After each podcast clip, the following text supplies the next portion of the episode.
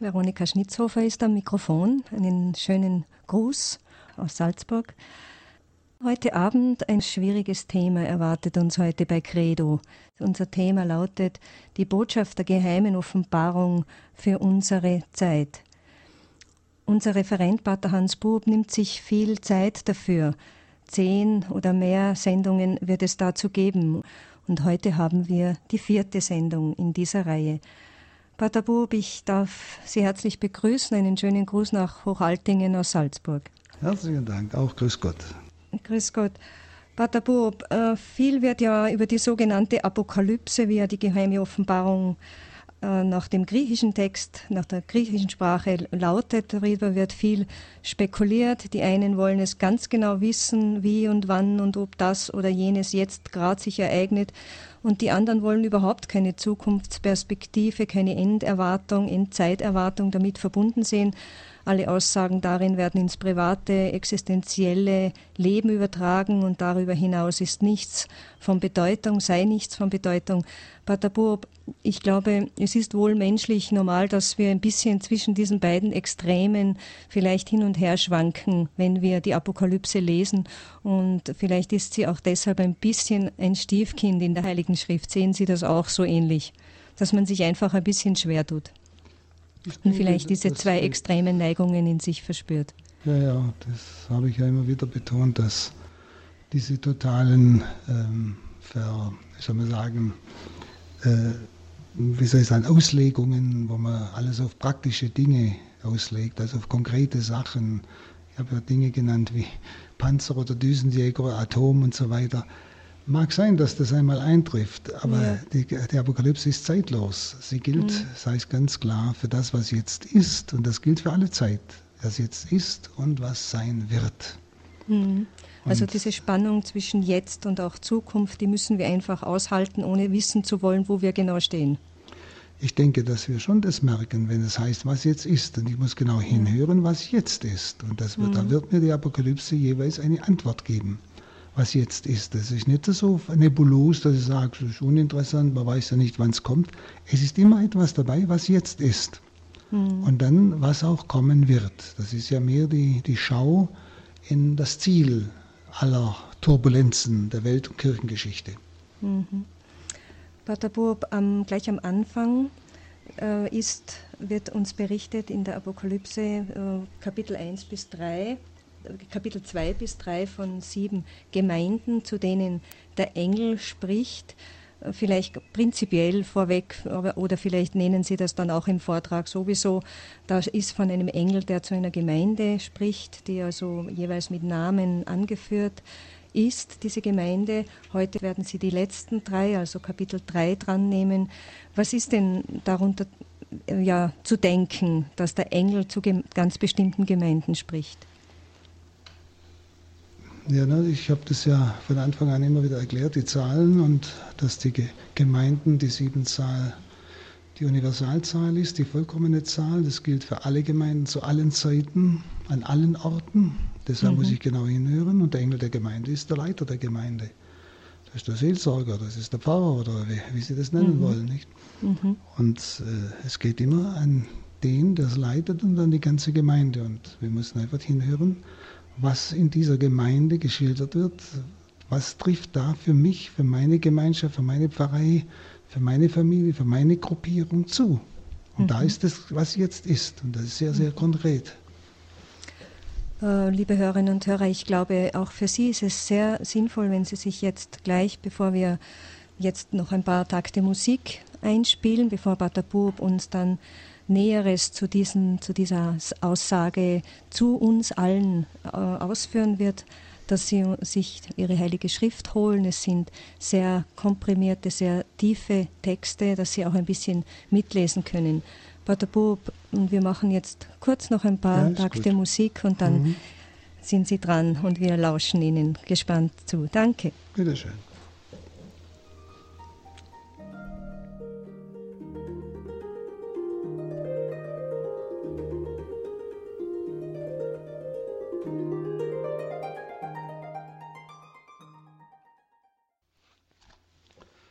Liebe Zuhörerinnen und Zuhörer, Ich möchte gerade, weil es doch ein sehr tiefer Text ist, mit Ihnen zuerst um den Heiligen Geist bitten. Vater, im Namen Jesu bitte ich dich, sende uns den Heiligen Geist, dass er jeden, der jetzt mithört, mitliest, in der Tiefe berührt wird.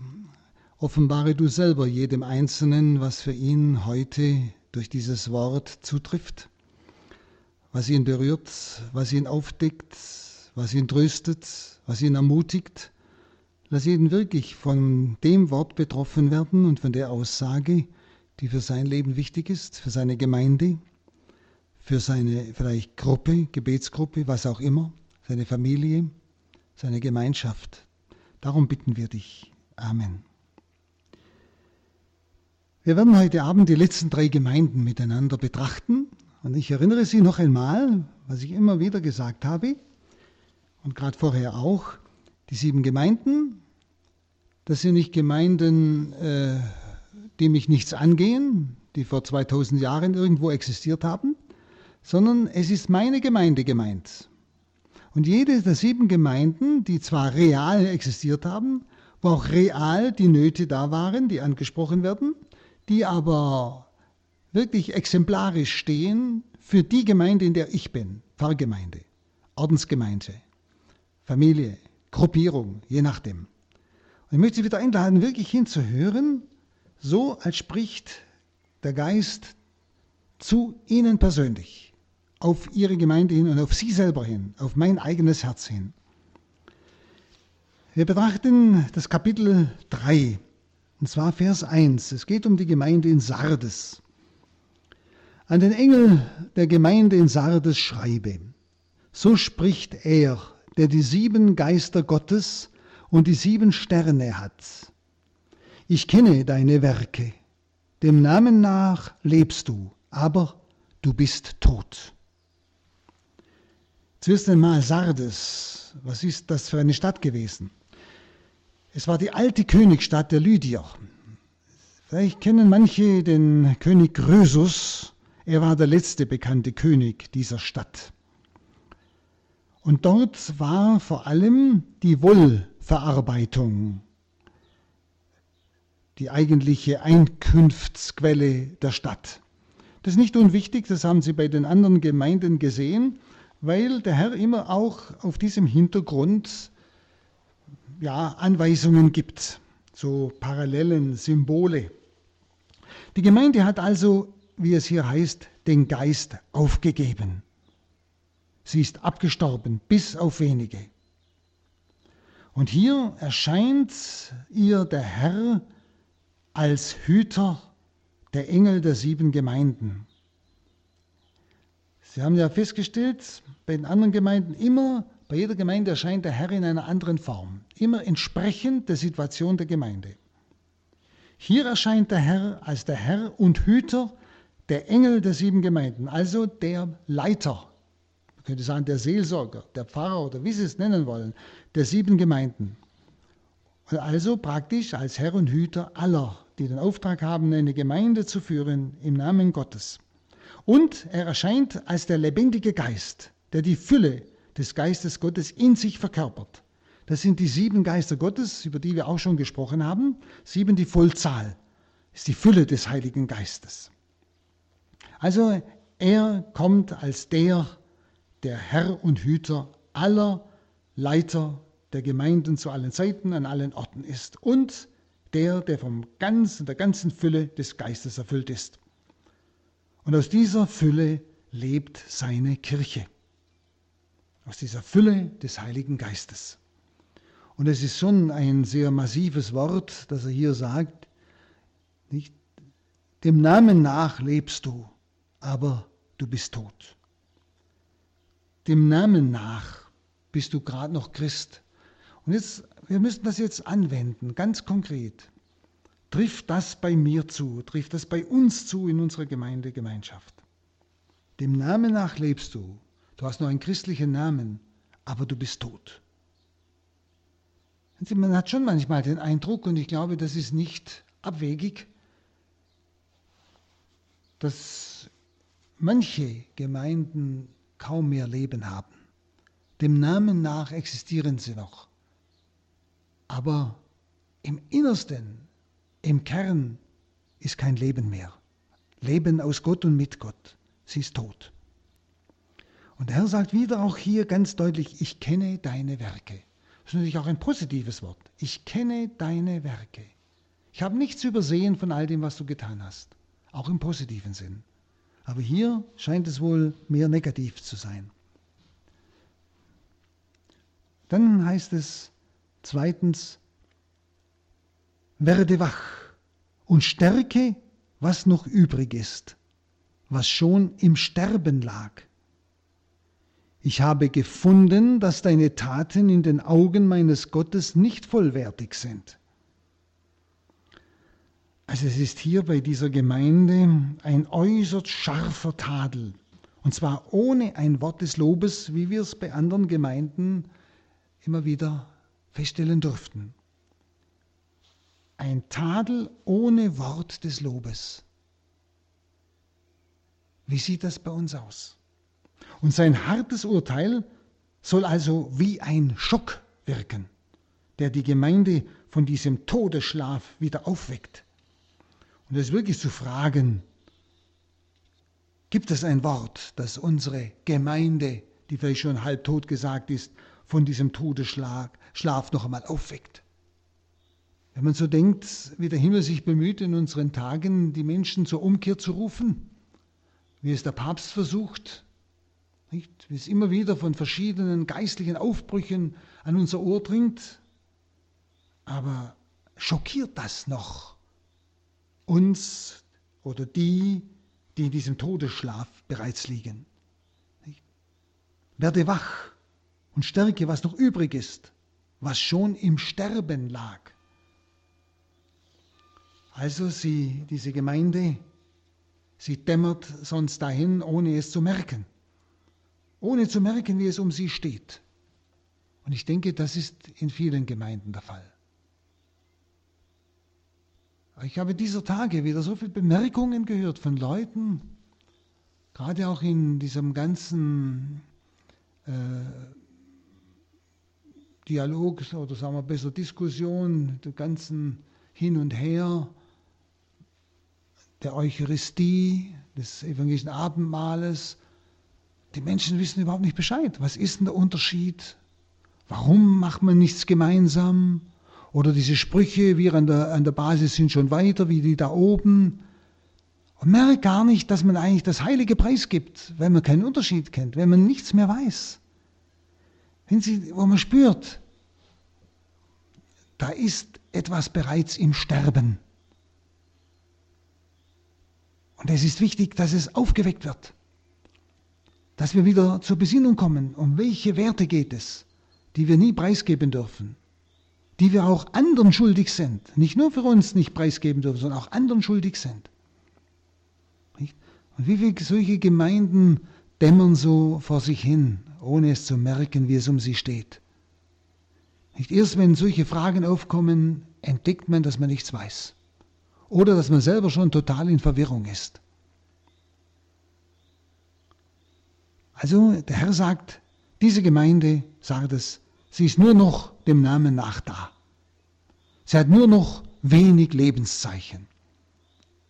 Und das merken Sie daran, wenn ein Heide in unsere Gemeinden kommt, wird der in unseren Gemeinden auf Christentum stoßen, wird der zum Denken gebracht durch das Leben dieser Gemeinde oder Gemeinschaft, kommt der zum Denken, wird er konfrontiert, und zwar jetzt ohne Aggression oder so etwas, sondern einfach durch das Leben der Gemeinde, oder ist sie wirklich so tot, dass auch ein Heide bei uns wunderbar aushält, ohne zu merken, dass er in fremdem Lande ist? Das ist wirklich eine Frage, die wir an uns stellen müssen. Wir, sind wir eine Gemeinde, die nur noch wenig Lebenszeichen hat? Wo ein Andersgläubiger, also wirklich ein Nicht-Christ, eigentlich keinen Unterschied merkt. Und der Herr sagt auch, dieser Rest, wird erstorben sein, wenn ihm nicht umgehend geholfen wird. Und das ist jetzt eine entscheidende Sache. Das gilt uns. Dieser Rest, und wir haben nur so einen heiligen Rest, denke ich, auch dieser Rest wird erstorben sein, wenn ihm nicht umgehend geholfen wird. da merken Sie, da geht es nicht bloß um die Gemeinde von Sardes, da geht es ganz konkret um das, was jetzt ist. In unseren Gemeinden. In der einen mehr, der andere weniger.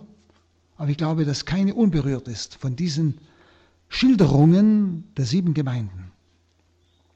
Und ich denke, jeder kann etwas finden, was ihn aufdeckt, was ihn zur Umkehr drängt, was ihn zur Erneuerung des Glaubens drängt. Dann der Vers 3. Denk also daran, wie du die Lehre empfangen hast und gehört hast. Halte daran fest und kehr um. Wenn du aber nicht aufwachst, werde ich kommen wie ein Dieb, und du wirst bestimmt nicht wissen, zu welcher Stunde ich komme. Der Herr erinnert also an die Aufgeschlossenheit und an die lebendige Bereitschaft der ersten Stunde. Und denken Sie auch einmal bei sich. Die Aufgeschlossenheit, lebendige Bereitschaft der ersten Stunde, als ich zum ersten Mal mit Gott in Berührung kam, bewusster, wo ich wirklich betroffen war, wo für mich Gott ja Grund meiner Begeisterung war, meiner Freude war. Denkt daran, der Herr erinnert uns an diese erste Stunde, an diese erste Begegnung mit Gott, wenn überhaupt sowas schon geschehen ist. Nämlich an jene Stunde, als Sardes das Evangelium angenommen hat und die Kirche Christi dort Fuß gefasst hat. Und das ist jetzt angewandt auf uns, auf mich, jeden Einzelnen, unsere Gruppierung. Also diesen ersten Eifer muss sie wieder finden, wenn das Wort Gottes in ihr selbst wieder fruchtbar werden soll. Und dann durch sie in ihre Umgebung. Das ist immer der Weg. Es geht darum, dass der Herr zu unserer Gemeinde heute hier spricht mit diesem Text. Und zwar, dass wir selber zum Ursprung zurückkehren, zur ersten Liebe, zur ersten Liebe zurückkehren, um dann aber auch dieses Wort Gottes wieder in unsere Umgebung hineinsprechen zu können. Kehrt sie nicht um, diese Gemeinde, Sardes, oder heute, kehrt sie nicht um, wird sie plötzlich, und zwar unvorbereitet, unerwartet, dem kommenden Richter gegenüberstehen. Unvorbereitet, unerwartet. Und ich denke, dass das auch für den Einzelnen gilt. Wenn der Herr genug an deine Tür geklopft hat, dich vom Schlaf zu erwecken versucht hat und du immer wieder bewusst ihm Nein gesagt hast, kann es sehr wohl sein, dass er dich plötzlich als der kommende Richter unvorbereitet, unerwartet antrifft. In einem plötzlichen Tod, in irgendeiner Form. Das kann für den Einzelnen gelten, das kann für eine Gemeinde gelten im Sinn der Ankunft des Herrn, und ich denke, wir sollten uns klar sein, diese Ankunft des Herrn kann jeden Tag sein. Wir rechnen ja gar nicht mehr damit, weil es schon 200 Jahre, 2000 äh, Jahre vorüber sind. Aber ich denke, dass es jeden Tag akut sein kann. Dann Vers 4. Du hast aber einige Leute in Sardes, die ihre Kleider nicht befleckt haben. Sie werden mit mir in weißen Gewändern gehen, denn sie sind es wert. Jetzt atmen wir ein bisschen auf. Ah, doch noch ein paar. Zuerst hat es ja geheißen, du bist tot, nichts mehr da. Todesschlaf, wach auf. Jetzt macht er aufmerksam, ein paar sind noch da.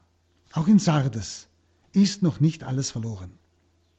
Es gibt unter so vielen Toten, geistig Toten, noch Lebendige, die sich von dieser Gleichgültigkeit, das ist ja gemeint, von dieser geistlosen Gewohnheit, sie haben ja nur noch den Namen gehabt, dem Namen nach waren sie noch Christen, aber sie waren gleichgültig, sie hatten eine geistlose Gewohnheit nur noch, aber es war nicht mehr aus dem Herzen, es war keine Überzeugung mehr, es war kein echter Glaube mehr. Hm? Also es gibt unter so vielen Toten noch Lebende, wunderbar, die sich von dieser Gleichgültigkeit und geistlosen Gewohnheit ferngehalten haben, auch von dieser schläfrigen Trägheit. Sind das nicht Begriffe, die wir sehr wohl nachvollziehen können, heute, Wie viel Gleichgültigkeit ist da unter uns Christen, die sich noch Christen nennen, bewusst nennen, aber gleichgültig, der Todsünde gegenüber gleichgültig, der Sünde gegenüber gleichgültig. Nicht? Beichten tut man ja gar nicht mehr, man hat gar kein Sündebewusstsein mehr, gleichgültig. Das ist so konkret. Oder diese geistlose Gewohnheit, man tut es halt noch, denkt nichts mehr dabei, man geht noch in die Kirche, aber äh, wissen Sie, keine persönliche Beziehung zu Gott richtig. Oder diese schläfrige Trägheit, diese Bequemlichkeit, überhaupt noch was für Gott zu tun, überhaupt zu beten. Das ist sehr, sehr, sehr konkret heute. Darum sagt immer wieder die geheime Offenbarung, sie will uns verkünden, was jetzt ist und was kommen wird. Also es sind ein paar da, die sich davon nicht haben berühren lassen. Sie haben ihre Kleider nicht befleckt. Sie haben die neue Existenz in Christus nicht verraten, wie es Paulus ausdrückt, die neue Existenz in Christus, ihr Christsein. Sie haben es nicht verraten. Sie werden die Herrlichkeit ihres verklärten Herrn teilen. Nicht? Wunderbar. Sie, da geht Ihnen etwas auf, wie wichtig es ist, dass selbst in einer Gemeinde oder Gemeinschaft, wo alles schon tot zu sein scheint, ein Paar sind, die sich davon nicht haben anstecken lassen. Von dieser Gleichmacherei in dieser Welt, von der Gleichgültigkeit Gott gegenüber, von der geistlosen Gewohnheit, von der schläfrigen Trägheit. Die paar wenigen sind für Gott genügend, um wieder eine ganze Gemeinde auf die Füße zu bringen. Mindestens die, die wollen, die es einsehen. Schauen Sie, darum ist es so wichtig und ermutigend. Es lohnt sich. Und wenn es nur zwei, drei sind in einer Gemeinde, treu zu Christus zu stehen. Sich nicht vom Zeitgeist ansprechen zu lassen, überwinden zu lassen, sondern treu zu Christus stehen. Nicht? Und nicht zu resignieren. Jetzt merken Sie, das ist ermutigend. Sie haben ihre Kleider nicht befleckt. Sie werden also die Herrlichkeit ihres verklärten Herrn teilen. Dann schauen wir Vers 5 und 6. Wer siegt, also wer durchhält, wird ebenso mit weißen Gewändern bekleidet werden. Nie werde ich seinen Namen aus dem Buch des Lebens streichen, sondern ich werde mich vor meinem Vater und vor seinen Engeln zu ihm bekennen. Wer Ohren hat, der höre, was der Geist den Gemeinden sagt. Also das reine, strahlende weiße Gewand ist in der Apokalypse die Farbe der Verklärung im Himmel Gottes. Aber auch zugleich ist es hier in Sardes eine Anknüpfung an das Gewerbe dieser Stadt, was ich am Anfang sagte, Wollweberei. Und immer versucht der Herr äh, in dieser Symbolik und Parallele sich auszudrücken. Nicht? Sie gehen in diesen wunderbaren weißen Gewändern einher. Das Buch des Lebens, das finden wir im Alten Testament wie im Neuen Testament. Es ist gleichsam so die Bürgerliste des Himmels. Und das dritte Bild ist die Verheißung Jesu aus dem Evangelium, dass er sich zu uns vor den Engeln Gottes bekennt. Das ist wunderbar. Und dann wieder wie alle Gemeinden abschließen, wer Ohren hat, der höre, was der Geist den Gemeinden sagt. Nicht der Gemeinde, sondern den Gemeinden sagt. In dieser Gemeinde spricht er alle Gemeinden zu allen Zeiten an, in denen es so aussieht und so ähnlich aussieht. Er gibt ihnen Antwort, er fordert sie auf. Das war jetzt einmal ein Blick in die Gemeinde von Sardes. Ich denke, Sie haben gemerkt, ob bei ihnen Sardes ist, ob sie auch, wo sie sind, in Sardes wohnen oder mindestens so ähnlich. Und nun schauen wir in die nächste Gemeinde, Philadelphia. Der Vers 7. An den Engel der Gemeinde in Philadelphia schreibe, so spricht der Heilige, der Wahrhaftige, der den Schlüssel Davids hat, der öffnet sodass niemand mehr schließen kann, der schließt, sodass niemand mehr öffnen kann. Zuerst zu Philadelphia. Philadelphia ist eine lydische Kleinstadt. Sie war klein und bedeutungslos. Es war eine kleine Christengemeinde und zwar sehr angefochten und zwar und vor allem von außen angefochten. Der Herr spricht ihnen ein uneingeschränktes Lob zu. Und die Bedrängnis scheint ebenfalls hier von den Juden her zu kommen. Der Herr will bei ihnen jetzt Vertrauen wecken, die bewiesene Treue dann stärken und weiterhin Mut machen. Das ist seine Absicht. Der Heilige und der Wahrhaftige spricht. Und hier nennt sich der Herr mit einem, mit einem neuen Titel. Heiliger und Wahrhaftiger. So wie er im Kapitel 6, Vers 10 von den Märtyrern dann angerufen wird. Da wird er angerufen von den Märtyrern und die unter dem Altar schreien als der Heilige und Wahrhaftige. Mit der Bezeichnung Heiliger bezeugt er sich als der Messias. Das Bild stammt aus Jesaja 22, 22. Da heißt es: Ich lege ihm den Schlüssel des Hauses David auf die Schulter. Wenn er öffnet, kann niemand schließen. Wenn er schließt, kann niemand öffnen. Also er, ihm sind die Schlüssel des Himmelreiches übergeben. Er hat den Schlüssel in alle Bereiche. Das ist damals Eliakim gewesen und er hatte das Amt übertragen bekommen, im Palast des David Vorsteher zu sein, zu bestimmen, wer reinkommt und wer rausgeht. Und das ist ein Vorbild wiederum für Jesus. Er ist der Schlüssel Davids. Er schließt den Himmel auf und verschließt. Das heißt, er bestimmt, wer reinkommt und wer nicht reinkommt. Das heißt, er ist der Richter. Ihm hat der Vater das Gericht übergeben. Und er ist der Heilige und der Wahrhaftige. Da wird es kein Dächtelmächtel geben, sondern es wird nach Gerechtigkeit und Barmherzigkeit geschehen. Also Jesus allein entscheidet, wer in das Gottesreich der Endzeit aufgenommen wird oder wer von ihm ausgeschlossen bleibt. Aber letztlich stellt Jesus am Schluss das fest, was der Mensch selbst im Leben entschieden hat, wie wir es schon einmal gesehen haben. Dann Vers 8 und 9. Ich kenne deine Werke und ich habe vor dir eine Tür geöffnet, die niemand mehr schließen kann. Du hast nur geringe Kraft, und dennoch hast du an meinem Wort festgehalten und meinen Namen nicht verleugnet. Leute aus der Synagoge des Satans, die sich als Juden ausgeben, es aber nicht sind, sondern Lügner. Ich werde bewirken, dass sie kommen und sich dir zu Füßen werfen und erkennen, dass ich dir meine Liebe zugewandt habe. Diese kleine Schar Christen hat sich also nicht einschüchtern lassen. Sie hat ihren lebendigen Glauben freimütig eingesetzt. Schauen wir wieder in unser Herz, in unsere Gemeinde, Gemeinschaft, Gruppierung.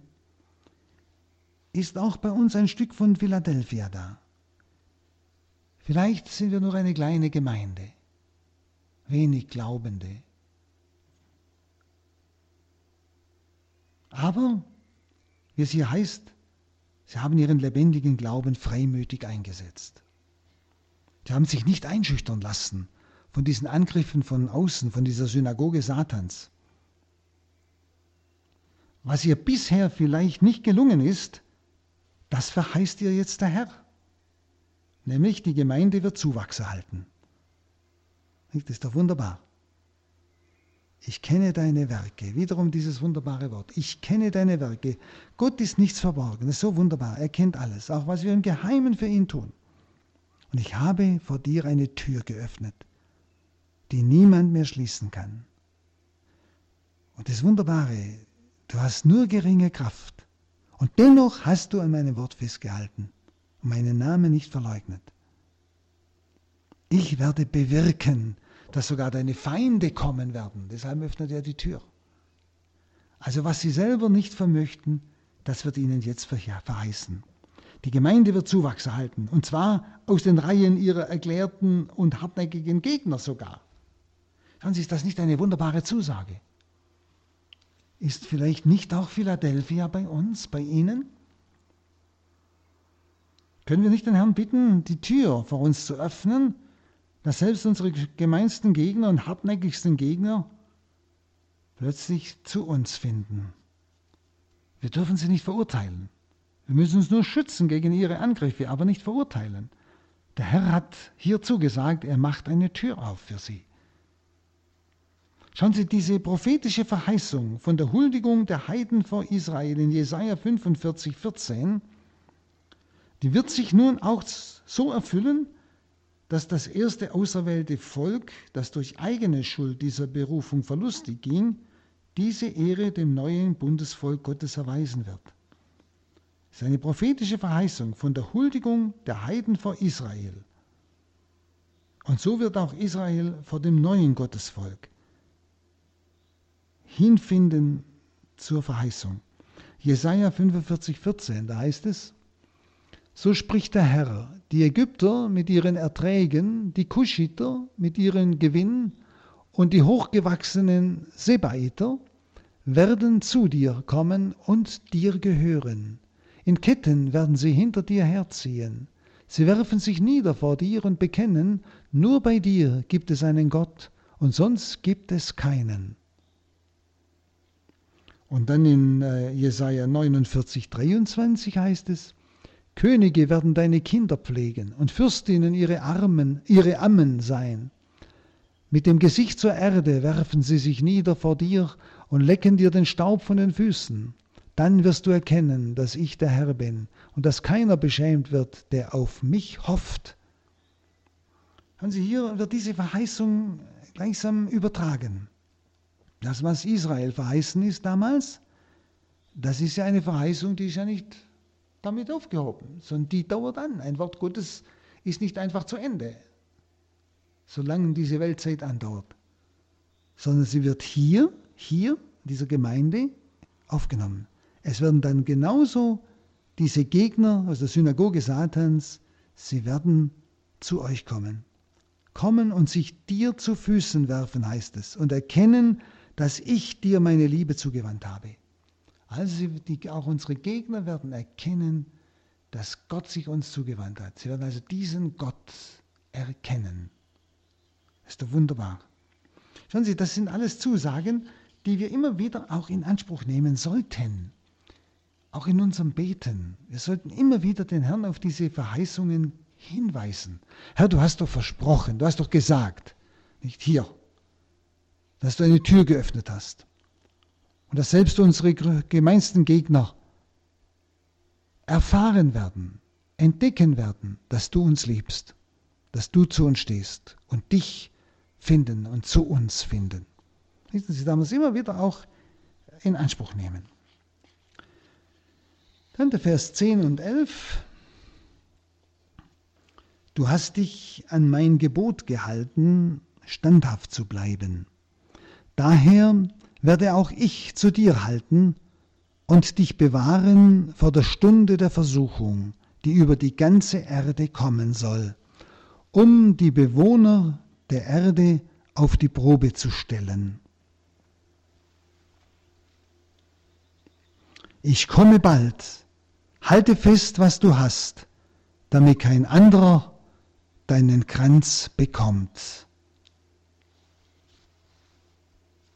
Der Herr will dieser Gemeinde seine Anerkennung noch durch Folgendes erweisen, wie er nun den Juden die Tür zu ihnen öffnet, also dass ihre Gegner zu ihnen finden, wird er sie den Mächten der Verfolgung verschließen. Also er wird auch ihr Schutz sein. Er wird sie den Mächten der Verfolgung verschließen. Sie werden sich in der allgemeinen Christenverfolgung bewähren und keine Verluste durch Abfall erleiden. Ist das nicht eine wunderbare Verheißung? Denn ich denke, wenn Sie an das dritte Geheimnis von Fatima denken, dass wir noch mit einigen Dingen rechnen müssen, was die Reinigung und Läuterung der Kirche, der Christen, der Welt angeht. Du hast dich an mein Gebot gehalten. Stimmt das? Nämlich standhaft zu bleiben. Müssen wir uns fragen, stimmt das? Sonst müssen wir umkehren. Daher werde auch ich zu dir halten und dich bewahren vor der Stunde der Versuchung, die über die ganze Erde kommen soll. Also hier wird etwas verheißen. Eine Stunde der Versuchung, die über die ganze Erde kommen soll. Da muss man sich schon fragen, war so etwas überhaupt schon mal da? Eine Versuchung, die über die ganze Erde kommen soll. Oder steht uns das bevor? Und zwar, um die Bewohner der Erde auf die Probe zu stellen. Aber wir bekommen, wenn wir ausharren, standhaft bleiben, die Verheißung, dass er die Tore für die Verfolger schließen wird. Und er sagt ganz klar, ich komme bald. Halte fest, was du hast, damit kein anderer deinen Kranz bekommt. Er will nicht mehr, er fordert nicht mehr. Er übernimmt uns nicht, überfordert uns nicht, sondern sagt nur, halt fest, was du hast, damit kein anderer deinen Kranz bekommt. Wir werden also keine Verluste durch Abfall erleiden, sagt er. Das ist doch wunderbar. Schauen Sie, auch diese Zeit der Bedrängnis ist wiederum nur kurz. Dann wird der Herr Sie endgültig zur Belohnung rufen, was sein wird. Den Siegeskranz bekommt der, der nicht auf der Strecke bleibt, der, sondern der durchgehalten hat bis ans Ziel. Es geht um die Beharrlichkeit, das Ausdauern. Das ist ein ganz wichtiger Punkt, weil wir immer wieder ermüden, erlahmen. Nicht denken Sie an die vorhergehende Gemeinde, direkt absterben. Oder uns so der Welt angleichen, dass wir gar nicht mehr auffallen. Dann 12 und 13. Wer siegt, den werde ich zu einer Säule im Tempel meines Gottes machen. Und er wird immer darin bleiben. Und ich werde auf ihn den Namen meines Gottes schreiben und den Namen der Stadt meines Gottes, der, des neuen Jerusalem, das aus dem Himmel herabkommt von meinem Gott. Und ich werde auf ihn auch meinen neuen Namen schreiben. Wer Ohren hat, der höre, was der Geist den Gemeinden sagt. Diese werden also als Personen Aufnahme finden im Tempel des Himmels, wird hier ausgesagt. Das ist also Zukunftsvision. Sie werden eine unverrückbare Säule sein, die das Gebäude schmückt und trägt, und das für immer. Und drei Namen werden in die Säule eingraviert. Also Säule steht wieder für das Wesen. Es ist der Name des verklärten Menschensohnes, mit dem wir bezeichnet sind, der Name des neuen Jerusalem und mein neuer Name. Denken Sie an den weißen Stein mit dem Namen, den niemand sonst kennt. Diese Einmaligkeit meines Lebens, die Einmaligkeit meiner Beziehung zu Gott, meines Verhältnisses zu Gott und Gottes zu mir. Diese Einmaligkeit.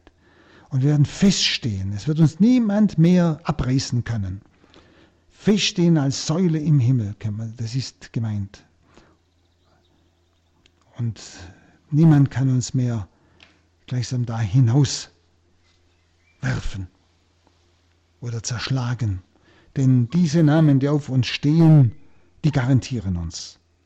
Der Name des Menschensohnes, des verklärten Herrn, der Name des neuen Jerusalem und mein neuer Name. Und wieder, wer Ohren hat, der höre, was der Geist den Gemeinden sagt. Also jeder Gemeinde, aus der Sie, liebe Zuhörerinnen und Zuhörer, kommen, oder Gemeinschaft oder Gruppe, je nachdem. ich denke, es ist wichtig, wer Ohren hat, der höre. Es geht um das innere Hören. Es geht um das ehrliche Hören. Und nicht einfach nur, oh, ist interessant und fertig und man geht wieder zur Tagesordnung über. Denn sein Wort Gottes hat keinen Sinn, wenn ich zur Tagesordnung übergehe, ohne dass sich etwas verändert in mir. Vor allem, wo ich merke, das stimmt, das trifft auf mich zu. Und verändern kann ich immer nur mich selbst. Und vielleicht andere, die willig sind, anregen, mitzugehen. Jetzt schauen wir noch in die letzte Gemeinde, in die Gemeinde von Laodicea. Immer wieder dran denken. Was von Laodicea finde ich auch in meiner Gemeinde. Wo meint der Herr jetzt mich, uns? Vers 14. An den Engel der Gemeinde in Laodicea schreibe, so spricht er, der Amen heißt, der treue und zuverlässige Zeuge, der Anfang der Schöpfung Gottes. Laodicea wieder liegt in Phrygien. Es war ein reiches Handelszentrum, Laodicea.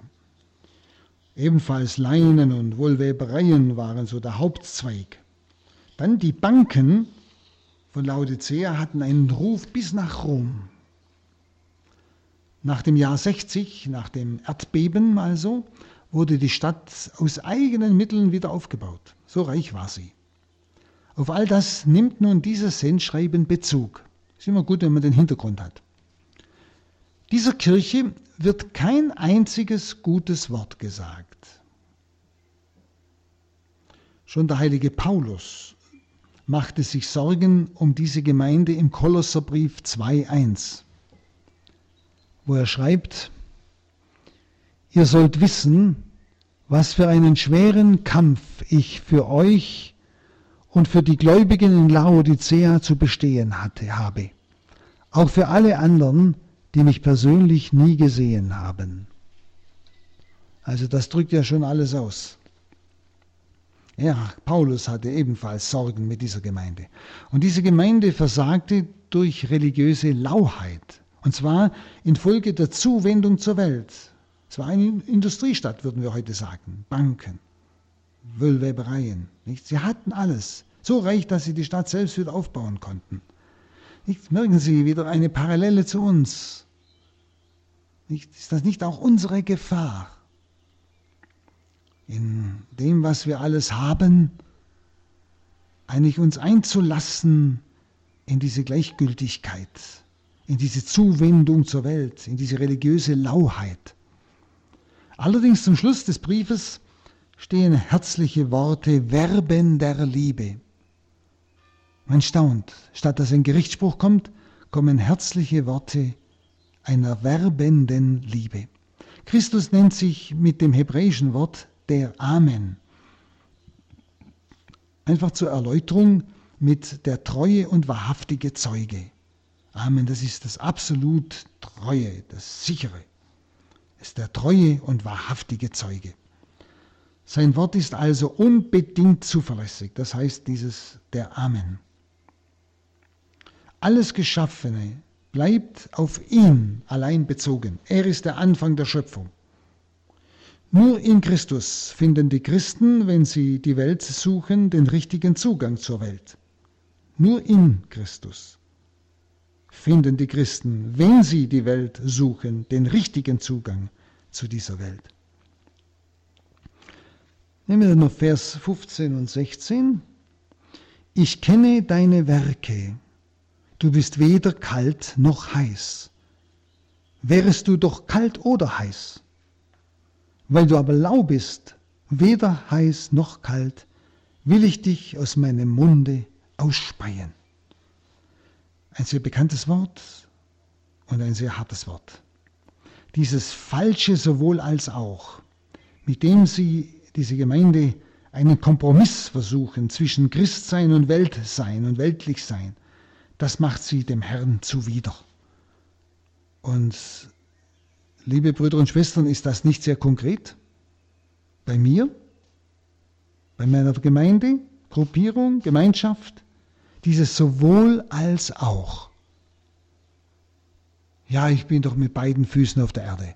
Und man muss doch alles wissen. Man muss doch überall mitreden können. Muss man das wirklich?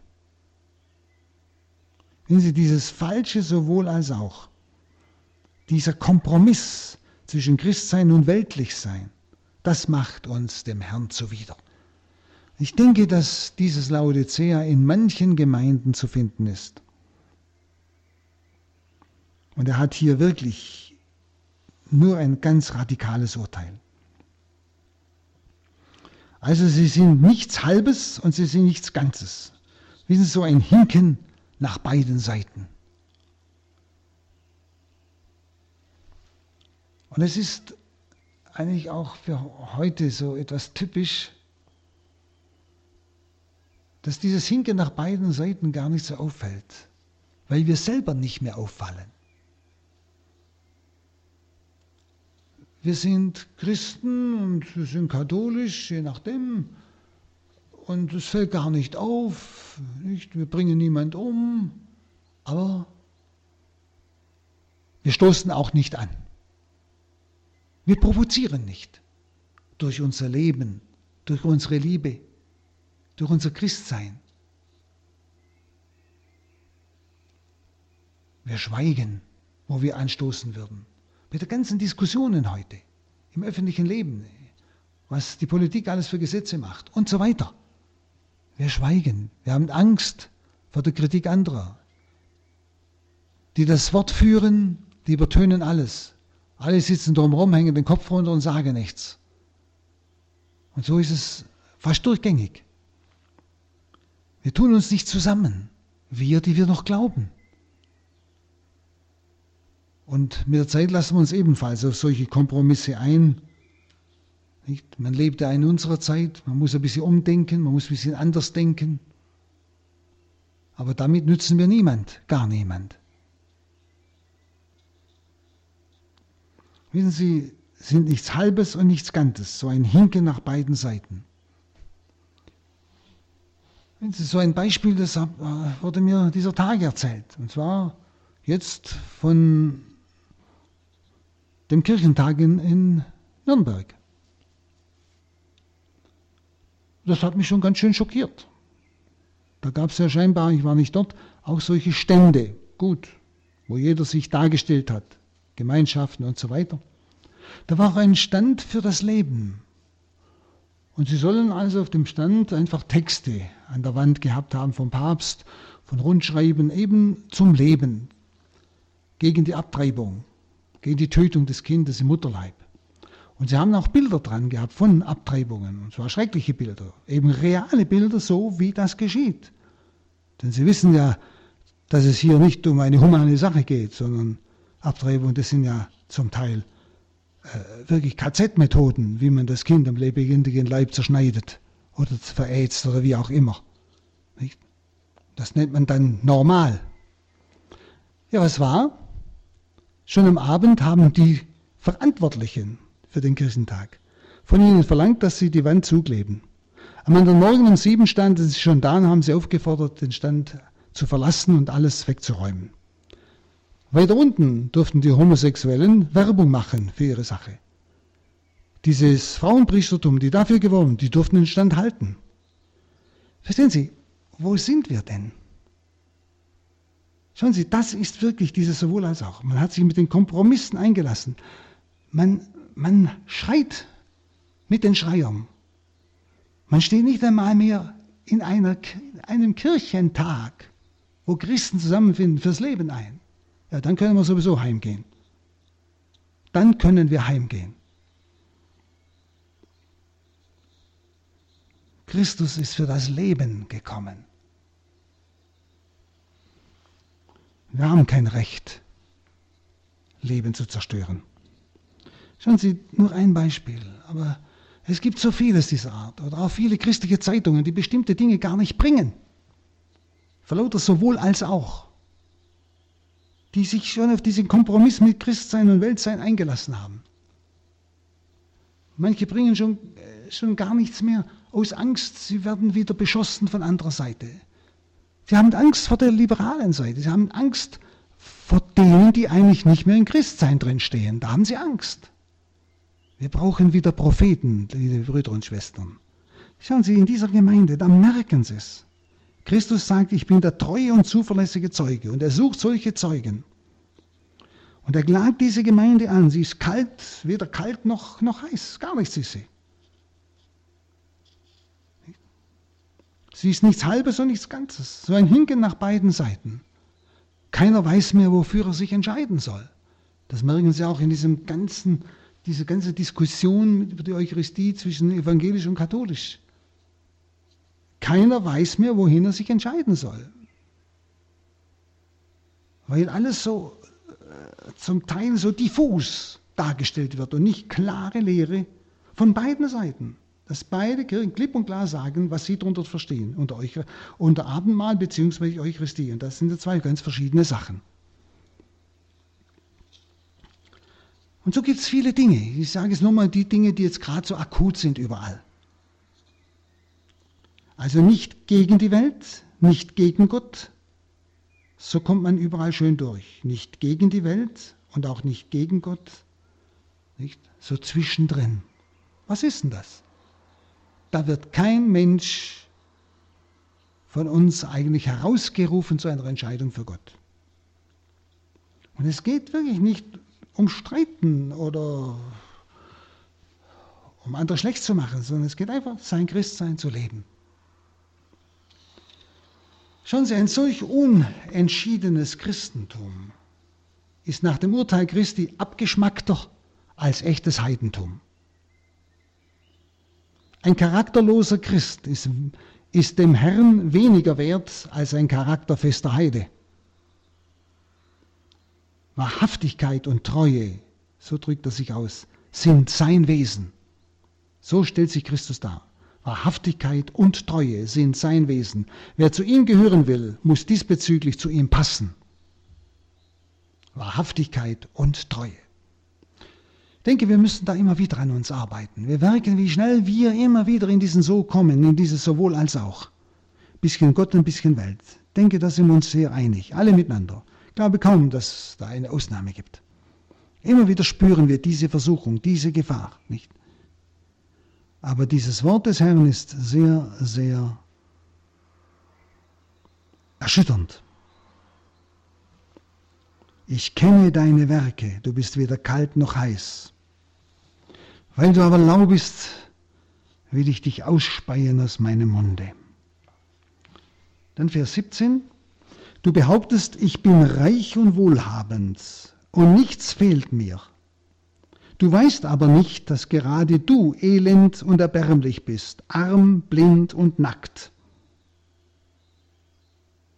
Du behauptest, ich bin reich und wohlhabend und nichts fehlt mir. Die Christen in Laodicea sind reich an irdischen Gütern, das habe ich Ihnen vorher schon gesagt.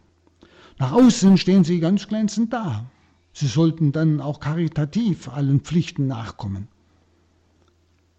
Im weltlichen Bereich sind sie anerkannt. Aber gerade deshalb wirken diese Christen in dieser Stadt weder als Ärgernis noch als Zeugnis. Sie sind weltlich anerkannt. Sie sagen, ich bin reich, mir fehlt nichts. Darum sagt der Herr, und du weißt aber nicht, dass gerade du elend und erbärmlich bist, arm, blind und nackt. Schauen Sie, das ist wieder dieses Christsein, das weder Ärgernis gibt, noch ein Zeugnis ist. Also Ärgernis im Sinne von provozieren. Das ist nicht im Sinne von bewusst provozieren oder bösartig, sondern eben durch sein Christsein den anderen herausfordern, zur Entscheidung fordern, Zeugnis geben. Also sie sind verblendet, sagt der Herr. Und sie sehen ihre Aufgabe in der Welt nicht mehr. Das Entscheidende ist doch in dieser Welt, die Menschen auf den Herrn hinzuführen, hinzuweisen durch unser Leben. Aber prüfen wir doch einmal, ist das wirklich mein Endziel, mein eigentliches Ziel bei all meiner Arbeit, bei meiner Sorge um Familie und alles, was mir aufgetragen ist, ganz klar. Aber ist das letzte Ziel immer, die Welt auf Christus hinzuweisen? Oder ist mein Ziel immer nur das Irdische? Habe ich mich auch schon so eingelassen. Schauen Sie, so kommen Sie in Selbsttäuschung und meinen sich vor der Welt und vor Gott sehen lassen zu können. Und mit einer solchen eingebildeten Selbstgerechtigkeit geht der Herr hart ins Gericht. Hart. Dann Vers 18.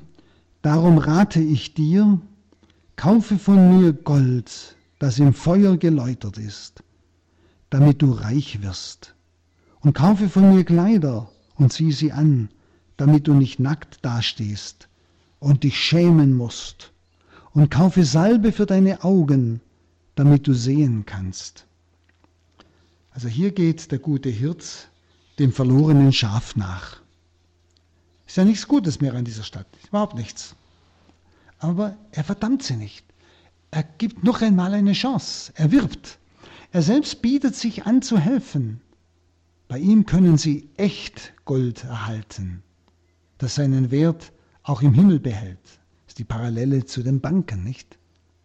Sie können ihre Armut vor Gott beheben, nur angetan mit der, deren Gnaden geschenkten Gerechtigkeit. Das ist das Kleid, die Wohlweberei, nicht? Ja, ebenfalls so ein Hinweis. Und so werden sie richtig dastehen vor Gott.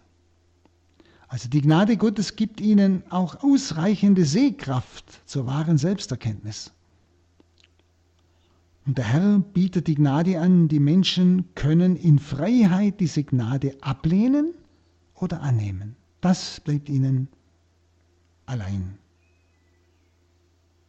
zur Entscheidung vorgelegt. Der Herr bietet die Gnade an. Die Menschen können in Freiheit diese Gnade ablehnen oder annehmen. Und diese drei Bilder, mit denen der Herr seine Hilfe anbietet, wie gesagt, beziehen sich genau auf die örtlichen Gegebenheiten der Banken, der Webereien und der medizinisch-pharmazeutischen Hochschule, die es dort gab. Nicht? Dann noch Vers 19 und 20. Wen ich liebe, den weise ich zurecht und nehme ihn in Zucht. Mach also ernst und kehr um. Ich stehe vor der Tür und klopfe an. Wer meine Stimme hört und die Tür öffnet, bei dem werde ich eintreten und wir werden Mahl halten, ich mit ihm und er mit mir. Auf diesen Ruf der Bekehrung folgt noch ein Wort werbender Liebe. Der Herr bittet wie einer, der vor der Tür ausgesperrt steht und der eigentlich wieder eingelassen werden will. Schauen wir auf uns selbst, schauen wir auf unsere Gemeinde. Wo trifft das zu? Der Herr bittet wie einer, der vor der Tür ausgesperrt steht. Und er möchte wieder eingelassen werden. Aber das Schloss liegt auf meiner Seite, auf unserer Seite. Wir entscheiden, ob wir öffnen oder nicht. Er wartet. Er ist da. Er ist bereit einzutreten. Eine unwahrscheinlich werbende Liebe. Schauen Sie, ein, eine Gemeinde, die so total daneben liegt. Ihr bietet der Herr das an. Welche Hoffnung! Auch wenn Sie in einer Gemeinde leben oder selber vielleicht sogar merken, dass Sie so im, in diesem äh, Wischwasch von Welt und, und Gott leben, Sie wird Sie merken, und der Herr steht vor meiner Tür und klopft an. Das sagt er mir heute Abend. Er ist da, du brauchst bloß das Schloss aufmachen. Er möchte zu dir hereinkommen. Er möchte wieder eingelassen werden in dein Herz, aber ganz. Das Mahl, das der Herr zu halten gedenkt, wenn er wieder Einlass findet, wird die verratene Freundschaft neu besiegeln.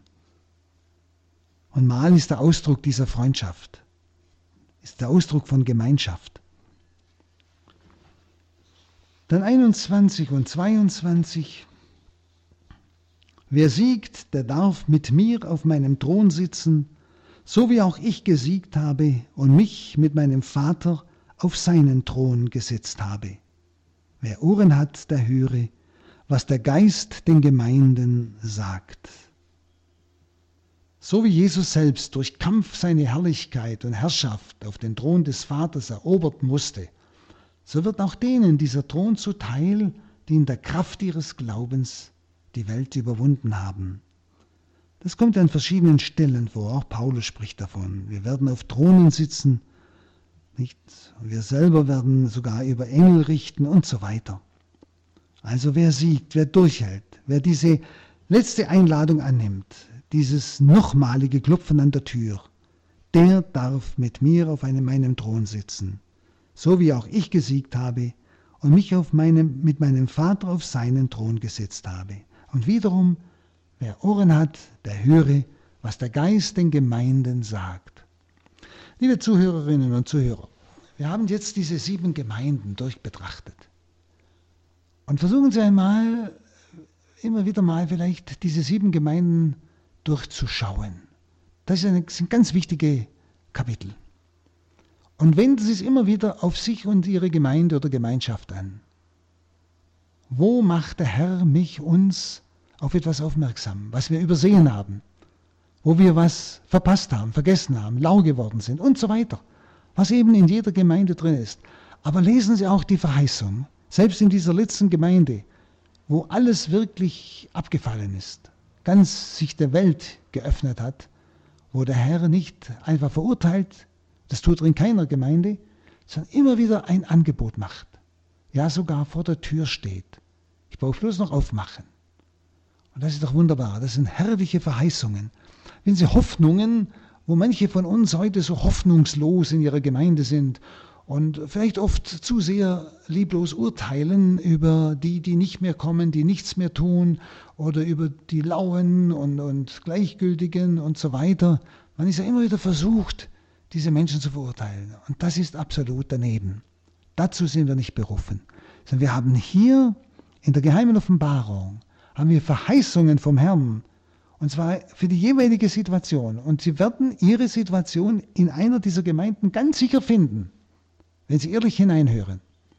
Und dann werden Sie auch die Verheißung des Herrn finden, die Antwort des Herrn, wie er darauf antwortet. Und nehmen Sie das in Anspruch. Das wird Ihre Hoffnung sein. Und Sie brauchen nicht zu resignieren. Niemand von uns. Aber versuchen Sie es immer wieder. Ihre Situation in irgendeiner dieser Gemeinden zu finden. Was sagt der Herr dazu? Auch ganz klar der Ruf zur Umkehr. Ganz klar der Ruf, der, ganz, der ausdrückt, wie gefährlich das sein kann. Aber dann auch die Verheißung. Was sagt der Herr? Wie will er helfen? Und dass wir das in Anspruch nehmen. Sie, da werden Sie merken, wir können nicht mehr ohne diese sieben Gemeinden weitergehen. Wir brauchen immer wieder die Antwort, die Verheißung, aber auch das Aufdecken, was bei uns faul ist. Und das geschieht in diesen sieben Gemeinden, die ja unsere Gemeinde ist, meine Gemeinde, in der ich bin. Ich hoffe, dass Sie wieder einiges zu betrachten haben. Gehen Sie nicht zu so schnell drüber hinweg. Es geht wirklich um Wort Gottes und es geht um Entscheidung. Und da, wo Sie sich entscheiden, ist immer auch das Heil anderer anhängig. Von meiner Entscheidung ist auch das Heil anderer abhängig. Und dazu, zu diesem Aufbruch, wünsche ich Ihnen Gottes Segen.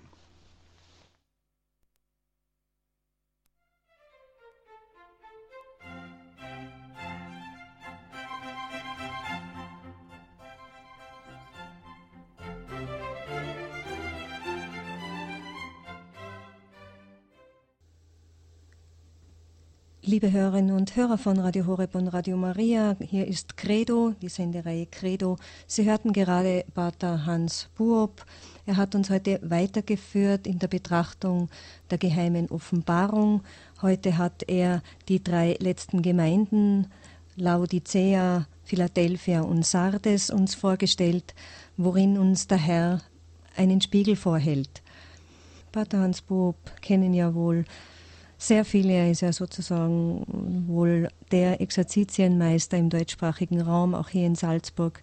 Wenn jemand von Bataburb etwas sagt, das sind selten Leute dabei, die noch nie seinen Namen gehört haben. Pater Burb, zuerst einmal ganz herzlichen Dank für das, was Sie uns heute wahrlich auch ein bisschen ins Gewissen geredet haben. Aber man merkt bei Ihnen ja auch immer, dass Sie das nicht belehrend, sondern wirklich auch aus tiefstem Herzen und aus tiefer eigener Betrachtung und Meditation tun. Sie sind ja Leiter des Hauses St. Ulrich in Hochaltingen und die Seelsorge, ja, die, wo Liebe und Wahrheit wirklich zueinander stehen müssen und das ist etwas, was ihnen ja tief ins Herz geschrieben ist, die Wahrheit sagen, aber sie in Liebe sagen. Und das haben wir auch heute gehört, wie der Geist den Gemeinden auch ins Herz sprechen will, uns allen, wie wir heute eben Christen sind. Christ, schau, wer du bist, werde, was du bist, erkenne wahrhaftig, wie du bist, könnte man vielleicht das kurz zusammenfassen. Es geht letztlich um alles, es geht um unser Heil in diesen drei Ausführungen zu den Gemeinden in diesen drei Ermahnungen sind sehr ernste Ermahnungen da, aber auch großartige Verheißungen.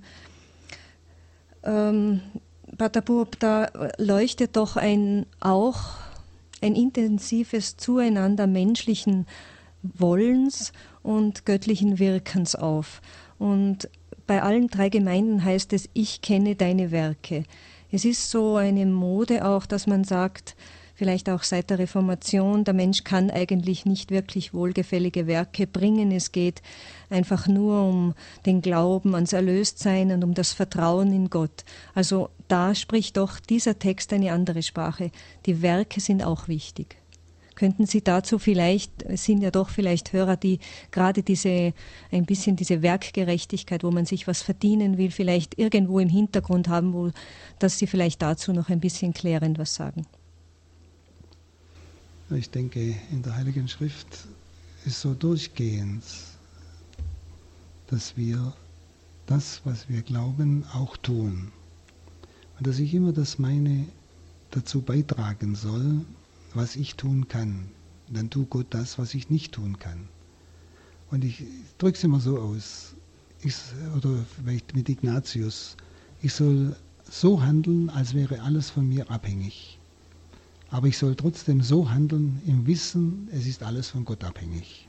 Mhm. Also dass ich nicht faul werde und sage, äh, Gott macht alles, ich brauche nichts tun. Oder aber ich muss alles tun und Gott schaut nur zu mhm. sondern das, was ich tue, sollte eigentlich ein Ausdruck meiner Liebe sein und nicht, weil ich was dafür haben will. Ich denke, das ist das Schlimmste bei der Werkgerechtigkeit, dass manche Leute sich fast die Füße rausrennen, weil sie meinen, sie müssten den Himmel er erarbeiten oder erkaufen, der ja reines Geschenk ist, sondern dass sie eigentlich das auch tun, was sie können. Das soll aber aus Liebe, das ist was ganz anderes. Ob ich etwas mache, nur damit ich was erreiche, was bekomme, oder ich es einfach aus Liebe tue. Da kann ich vielleicht sogar noch mehr tun, ohne dass ich aber dabei krank werde. Aber aus der Liebe heraus. Mhm. Und ich denke, das könnte eine Faustregel sein für Menschen, die in dieses oder jenes Extrem hineinrutschen. Äh, mhm. Mhm. Äh, noch etwas ist mir aufgefallen, Pater Bob, eigentlich bei allen drei Gemeinden und ich glaube auch bei den vorhergehenden gibt es sozusagen vier markante Wiederholungen. Als erstes immer, ich kenne deine Werke, dann als zweiten Punkt, halte fest, zweimal. Einmal heißt es an der Lehre, die du empfangen hast, bei der Gemeinde von, das heißt bei Sardes, bei der Gemeinde von Philadelphia, was du hast, halte fest, was du hast, mein Wort. Und bei Laodicea heißt es zweimal mache ernst. Mhm. Und dann heißt es immer, wer siegt, und dann folgt die große Verheißung und zum Schluss, wer Ohren hat, der höre. Also ich glaube, auch hier, da geht es ganz äh, intensiv auch um eine Herausforderung, die unser Menschsein einfach auch anfordert, auch mit unserem Wollen, wie Sie am Schluss diesen Satz der mir sehr, ähm, ja, ich glaube, den sollten wir uns sehr ins Gedächtnis immer wiederholen. Von meiner Entscheidung ist auch das Heil anderer abhängig. Ich meine, das ist ja wirklich eine große Verantwortung, die wir haben. Hm. Ja, das ergibt sich aus dem ganzen Geheimnis der Kirche. Dass wir praktisch füreinander eintreten können, sollen, müssen. Im, mhm. Müssen in Anführungszeichen, aus der Liebe heraus. Mhm. Das, das, Heil, unser Heil ist von anderen abhängig und das Heil anderer ist von uns abhängig. Wir können füreinander eintreten. Das ist das Geheimnis des mystischen Leibes. Und äh, mir fällt halt immer wieder das Wort von Fatima ein. Es gehen so viele verloren, weil so wenige für sie eintreten. Mhm. Und da hätten wir so viele Chancen, Menschen zu retten, eben weil wir dieser Leib Christi sind. Mhm. Und ich denke, das wird nicht genug gesehen, benutzt. Jeder schaut auf sein eigenes Heil, dass er halt seine Schäfle ins Trockene bringt, das heißt sich rettet. Mhm. Es ist oft nicht mehr diese Sehnsucht eines Paulus, ich möchte verdammt sein, damit mein ganzes Volk gerettet würde. Hm. Sie sehen so nach dem Heil anderer Menschen, dass es mir egal ist, was mit mir passiert. Da brauche ich um mich selber auch keine Sorge mehr haben. Mhm. Wenn ich die Sorge um die anderen habe, wenn ich die Durste nach dem Heil anderer.